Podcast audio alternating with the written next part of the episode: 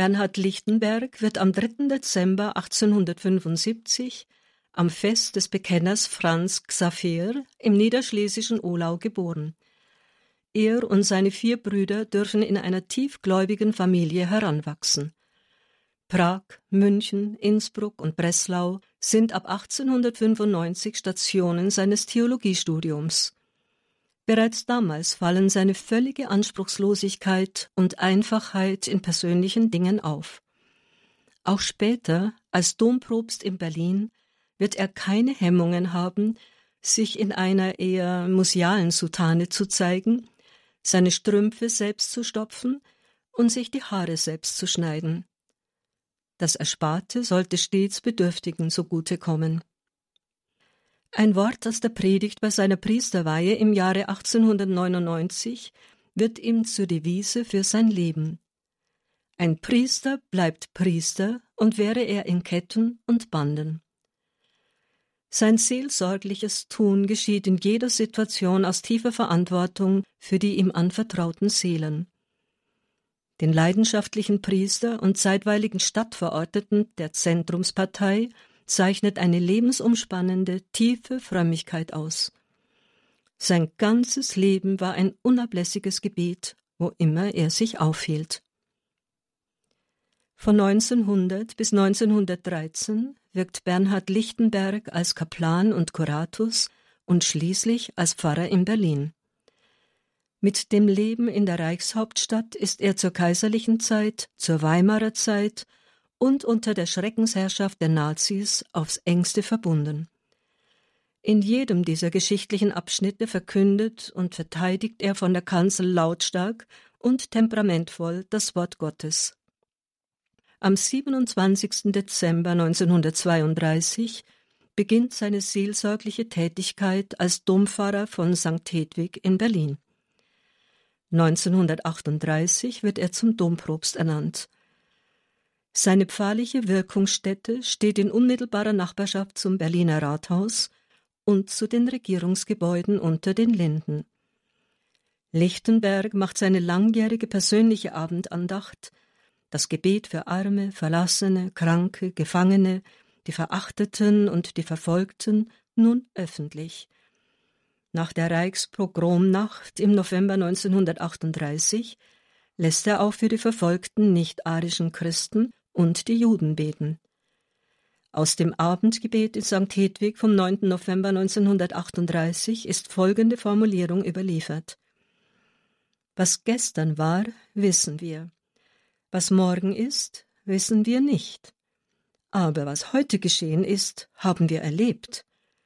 Draußen brennt der Tempel, das ist auch ein Gotteshaus. Bereits vor der sogenannten Machtergreifung durch die NSDAP war Lichtenberg ins Visier rechtsradikaler Gruppen geraten. Schon damals hatte er den menschenverachtenden Nationalsozialismus als Irrlehre erkannt. Seine Einladung zur Vorführung des Antikriegsfilms Im Westen nichts Neues in seiner damaligen Eigenschaft als Vorstandsmitglied des Friedensbundes deutscher Katholiken im Jahre 1931 war nicht ohne Folgen geblieben. In Schmähartikeln hatte daraufhin Josef Goebbels in seinem NS-Blatt Der Angriff gegen den mutigen Priester gehetzt. Im Jahr der Machtergreifung 1933 durchsucht die geheime Staatspolizei erstmals Lichtenbergs Wohnung. Doch der Domprobst lässt sich nicht einschüchtern. Als ihm 1935 von schweren Misshandlungen politischer Gefangener im KZ Esterwegen berichtet wird, verfasst er eine Beschwerdeschrift.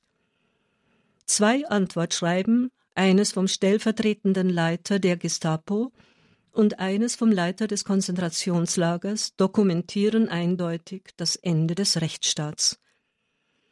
Trotz folgender Verhöre und Misshandlungen gibt Lichtenberg die Quelle seiner Informationen über die Menschenrechtsverletzungen nicht preis. Sein unglaublicher Mut und die Überzeugungskraft seiner Argumente lässt die Angreifer zunächst verstummen. Der unversöhnliche Gegner verteidigt nicht nur kirchliche Interessen, sondern fordert die Bewahrung der unverletzlichen Menschenrechte und der menschlichen Würde ein. Die häufigen Zwiegespräche mit Christus vor dem Tabernakel in der Kathedrale stärken ihn im immer heftiger werdenden Weltanschauungskampf und bei seinen karitativen Aktionen. Lichtenberg erhebt im August 1941 seine Stimme auch gegen die vorsätzliche Tötung von Geisteskranken im Auftrag von Reichsärzteführer Dr. Conti. Sein Protestbrief wegen der Maßnahmen zur Tötung lebensunwerten Lebens bleibt unbeantwortet.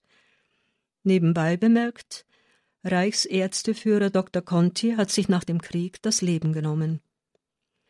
Der Domprobst erhält in der Folge eine Antwort anderer Natur. Wegen seines täglichen öffentlichen Abendgebets, eingeschlossen das Gebet für die Gefangenen der Konzentrationslager und die Juden, wird er von zwei BDM-Studentinnen denunziert. Angeklagt wegen staatsfeindlicher Betätigung, tituliert als Pfaffenschwein, wird er nach Plötzensee eingeliefert. Fast täglich wird er zu entwürdigenden Verhören geschleppt und gequält. Trotz aller Repressalien und zunehmender Herzanfälle verteidigt er seine Grundsätze. Ich bekämpfe falsche Grundsätze, aus welchen falsche Taten entstehen müssen.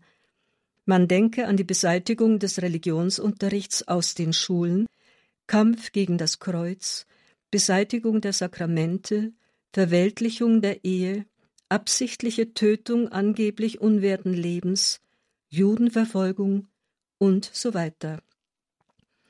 In der Hauptverhandlung am 22. Mai 1942, nach siebenmonatiger Untersuchungshaft, wird der Unbelehrbare wegen Kanzelmissbrauchs und Vergehen gegen das Heimtückegesetz zu zwei Jahren Gefängnis verurteilt. Das Sondergericht will die endgültige Vernichtung dieses unbeugsamen Zeugen Christi. Der Gefangene, überführt ins Strafgefängnis Tegel, fügt sich in sein neues Leben. Wie Gott will, ich halte still. Der kranke Mann leidet unsäglich an Kälte und Hunger. Vier Wochen vor dem Ende seiner Gefängnishaft wird Lichtenberg immer schwächer. Trotzdem werden Vorbereitungen für seine Deportation ins KZ Dachau getroffen. Zusammen mit 200 meist jüdischen Gefangenen trifft er zunächst im Gefängnis der oberfränkischen Stadt Hof ein. Mit hohem Fieber, schwerst krank, wird er gegen seinen ausdrücklichen Willen ins dortige Krankenhaus gebracht. Eine Sonderbehandlung, das hatte er nicht gewollt. Am Freitag, dem 5. November 1943, einem Herz-Jesu-Freitag gegen 18 Uhr, gibt der inzwischen fast 68-jährige Märtyrer des Naziterrors seine Seele in die Hände seines Herrn zurück. Die eigenen Sterbegebete hatte er noch laut mitgebetet.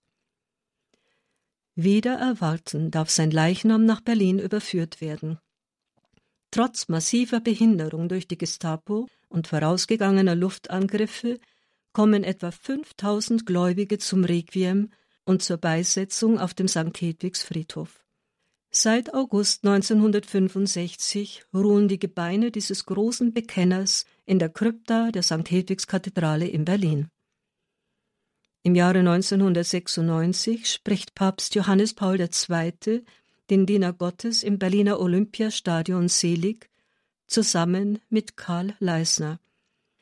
Wegen seines Einsatzes für verfolgte Juden verleiht die israelische Gedenkstätte Yad Vashem Bernhard Lichtenberg im Jahre 2005 posthum den Ehrentitel Gerechter unter den Völkern.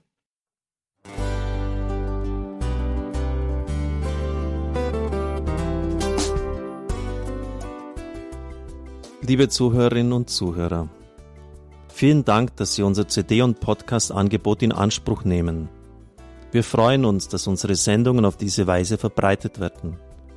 Dieser Dienst ist für Sie kostenlos. Für uns ist er allerdings mit einem nicht unerheblichen finanziellen Aufwand verbunden. Deshalb sind wir für jede Spende dankbar.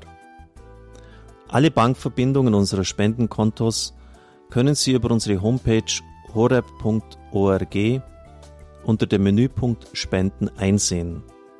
Dort besteht auch die Möglichkeit, online zu spenden. Natürlich nach den neuesten Sicherheitsstandards. Sie können diese Informationen auch bei unserem Hörerservice unter der Telefonnummer 08328 921 110 erfragen. Ich wiederhole die Rufnummer 08328 921 110. Vergelt's Gott für Ihre Unterstützung. Ihr Pfarrer Kocher.